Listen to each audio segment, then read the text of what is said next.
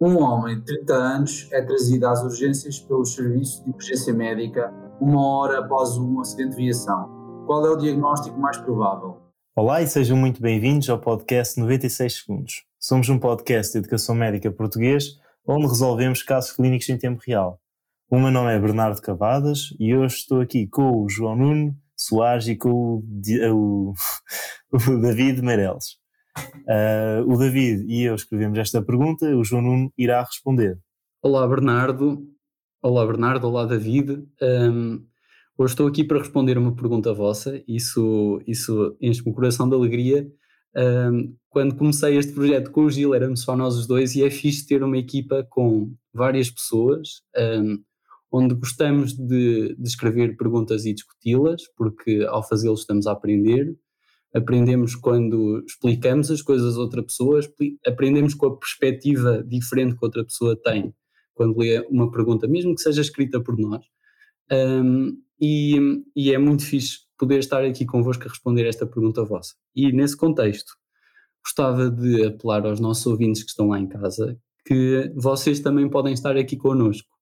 Uh, Enviem-nos perguntas escritas por vocês ou que vocês encontrem em alguma plataforma que tenha protocolo connosco. Podem encontrar os nossos protocolos no site MedApprentice. Um, e, e, e contactem-nos mesmo se, se quiserem juntar-se à equipa, se também tiverem este gosto de aprender e de discutir e de, e de, e de partilhar o conhecimento com outras pessoas. E, e, e deixo-vos este convite para, para falarem connosco e se juntarem à nossa equipa. Portanto, malta, uh, traga à vossa atenção um homem de 30 anos que é trazido às urgências pelo Serviço de Emergência Médica uma hora após um acidente de viação. Ele era passageiro no lugar da frente e não estava a usar cinto de segurança durante uma colisão frontal com um outro veículo ligeiro. O doente diz que durante o acidente bateu com os joelhos no painel da viatura. Quando questionado, referiu dores cruciando no, no joelho direito. A anca direita encontrava-se passivamente fletida e o outro membro inferior direito aduzido, rodado internamente e encurtado comparativamente com o outro membro. O doente é incapaz de fazer a flexão do joelho direito quando é pedido. Qual é o diagnóstico mais provável? Hum, olha, nesta pergunta eu vejo pá, uma pergunta muito direta e, e, o que é que temos aqui? Temos um, um trauma de elevada energia, que é um, uma colisão frontal, onde temos toda uma linha de impacto em que o doente bate com o joelho no, no tablier e um, tem uma dor excruciante no joelho que provavelmente nos está a distrair do verdadeiro problema que este doente tem, que parece ser uma luxação posterior da anca. Uh, e nós aqui temos a confirmação, portanto, a luxação posterior da anca, isto eu sei, lembro de ter estudado, acho que é daquelas coisas que, que é mesmo importante saber, que é potencialmente catastrófico sair, um, se, se deixar escapar, porque se deixarmos escapar, depois o doente pode ter uma necrose vascular da cabeça do fémur, deve ser suspeitada precisamente neste mecanismo de impacto. Portanto, só de sabermos que ele bateu com os joelhos no painel da viatura, devíamos estar a suspeitar nisso. E quando depois lemos no exame objetivo que a anca direita está fletida e o membro direito aduzido e rodado internamente, temos a confirmação. Portanto, o diagnóstico mais provável é uma luxação posterior da anca e é preciso reduzir isto num prazo curto, acho que o máximo é 6 horas, senão o doente está em risco de fazer uma necrose vascular da cabeça do fémur. Ok, muito bem. Estás assim tão confiante tô, na, nesta resposta. Tô. Nem queres ouvir as hipóteses. Nem queres ouvir. Vamos, vamos ouvir as hipóteses. E agora não está. Vamos ouvir? Será?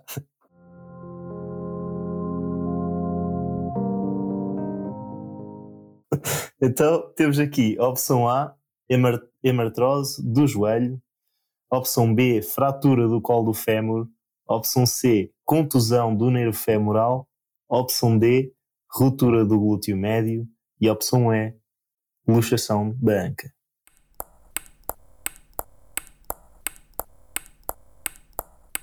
Pois, aqui o diagnóstico diferencial mesmo com uma fratura do colo do fémur, mas aí eu acho que a posição seria diferente, acho que seria em rotação externa em vez de ser rotação interna. Portanto, é, é, é vou manter a minha, a minha hipótese inicial, do, é que, um, pronto, todo este contexto parece-me apontar para uma luxação do, da anca, da cabeça do fémur posterior Portanto, a opção correta é realmente a opção E. E muito bem, João Nuno, não foi desta que te apanhámos, mas um dia, um dia apanhamos-te. Um dia vais Obrigado, Bernardo. Uh, pronto, tudo que o João disse está correto. Uh, tivemos um mecanismo de trauma de alta energia, em que houve uma sequência rápida de colisão e desaceleração súbita. O impacto do, dos veículos, do veículo foi transmitido ao doente através de, do tablier, foi conduzido ao joelho e uh, posteriormente uh, conduziu pelo fémur a energia toda, que levou com que isto seja deslocado caudalmente a cabeça do fémur bate contra o acetábulo, contra o limite posterior do acetábulo, e este desluxa para fora, posteriormente. Como, o João, como o João disse, é uma luxação posterior, está corretíssimo, e, estas são mais, muito mais frequentes que as luxações, anteriores. Eu acho que é um bocado evidente porque uh, o mecanismo de trauma de, como este é muito mais frequente. Um, de resto, o João falou muito bem sobre o exame objetivo, em que este membro estava encurtado, aduzido e rodado internamente, com a anca passivamente flatida, é muito característico. Tanto que o diagnóstico desta patologia é clínico. Uh, muito raramente é, é feita uma radiografia, uma, desculpa, uma tomografia computadorizada da anca para fazer o diagnóstico. Um, o tratamento é, é, feito com uma redução fechada, seguida de imobilização da anca uh, em adução. Uh, e não deve ser, esta redução não deve ser populada de maneira alguma a favor de métodos de imagem. Eu digo, como eu disse, o diagnóstico é meio tratamento clínico. Quando não tem que ter a redução, muito menor a probabilidade de haver complicações. Exato. e que complicações são essas? O João falou, falou aí da necrose vascular. Uh, ele estava certo? Como é? Estava completamente certo. O, a explotação da anca pode comprometer o fluxo da artéria circunflexa da cabeça do fémur. Isso, pronto, como nós sabemos, causa compromisso da vasculatura proximal do fémur e, por sua vez, a necrose. Uh, temos mais umas, por exemplo, é muito comum, como eu mencionei, uh, dado o impacto da cabeça do fémur contra o acetábulo, temos uma fratura do acetábulo e estas são muito difíceis de tratar, tem que ser mesmo uma, já, já não vai lá com uma redução fechada, tem que ser mesmo uma cirurgia para, e colocação de, de, de pins e de placas metálicas para estabilizar outra vez uh, o acetábulo. Outra lesão também muito comum é a lesão do nervo ciático. Pronto, e uma, uma coisa que eu também queria eh, também atacar com esta pergunta é o diagnóstico diferencial entre luxação da anca e uh, fratura do pescoço do, do, do fémur. O João falou muito bem. Uh, João, queres reiterar outra vez o que disseste? Eu acho que falaste muito bem. Então, do, do que eu me lembro, na, na fratura, um, depende se é proximal ou, ou distal à inserção dos músculos que se inserem na cabeça do fémur.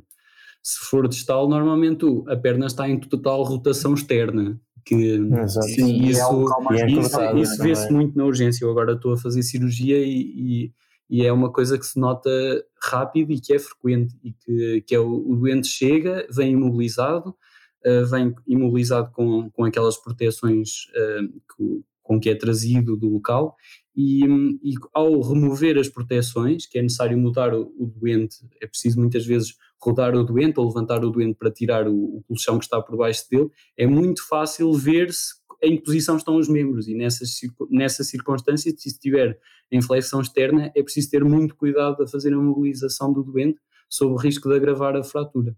Se for proximal, pronto, está em rotação externa, mas não é total, porque ainda tem o apoio muscular.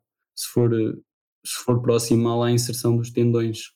Exato. Eu acho que aqui, neste, neste tipo de, de perguntas e neste tipo de lesões, ajuda muito a tentar visualizar mentalmente como está posicionado aqui o doente e realmente. A posição uh, de banhista envergonhada. Sim. Que sim. Mas há outra coisa que tu disseste, David, que é muito interessante, que é um trauma de aceleração, desaceleração. Isto foi um trauma muito violento e nós estamos aqui preocupados com o problema das extremidades. Eu até uhum. pensei hum. quando li o, o, traumatismo frontal que ia ser uma disseção da aorta, por exemplo.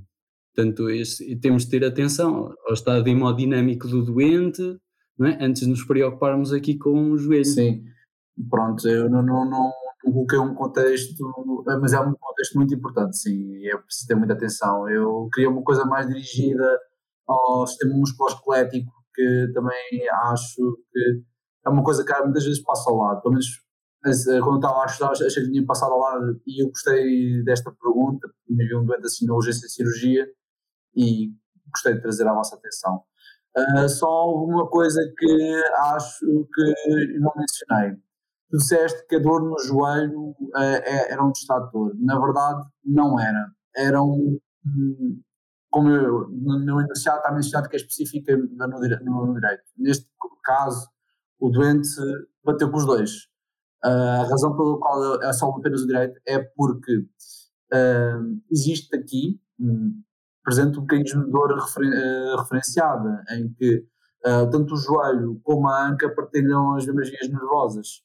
Portanto, a dor, o doente não está a sentir na anca, não há, não, não há, não há inervação da cabeça do fémur, nem, nem, da, nem dos músculos mais proximais. Há, é, há mais no, no joelho e, o, o doente entende aquilo como ferido. Pronto. O mecanismo tá, é o mesmo. Uh, isto é muito comum, não nos adultos, mas nas crianças, em que, por exemplo, temos um, uma necrose vascular da cabeça do fémur num, adolescente uh, e, uh, pode causar, e é muito comum eles apresentarem-se com esta dor no joelho. É um pormenor muito importante e, e bastante perguntável até. Um, então, e querem dizer o objetivo educacional? Pronto, o objetivo educacional nesta questão seria, no acidente de viação, um impacto alta energia pode resultar na ilustração da cabeça do fémur. É uma emergência médica e, na maior, uh, maioria das vezes, tem um diagnóstico clínico através da observação do posicionamento do membro afetado. Portanto, é isso, é intervir rápido e diagnosticar rapidamente com um bom exame objetivo, neste caso, observação. Pronto, era este o caso que temos para hoje. Muito obrigado pela discussão, David e João Nuno, uh, e muito obrigado também aos nossos ouvintes por estarem aí. São realmente a razão por este projeto existir e volto a, a salientar o convite do, do, João Nuno no início do podcast. Estejam à vontade para nos mandar sugestões e para, para se quiserem um, mandar também casos clínicos e vir aqui ao podcast responder, teremos todo o gosto em fazê-lo. Portanto, esperemos que estes casos sejam úteis para prepararem a vossa, a, a vossa prova, não é? E muito obrigado por ouvirem. Um bom estudo e até à próxima. Obrigado e bom estudo. Obrigado, malta. Bom estudo.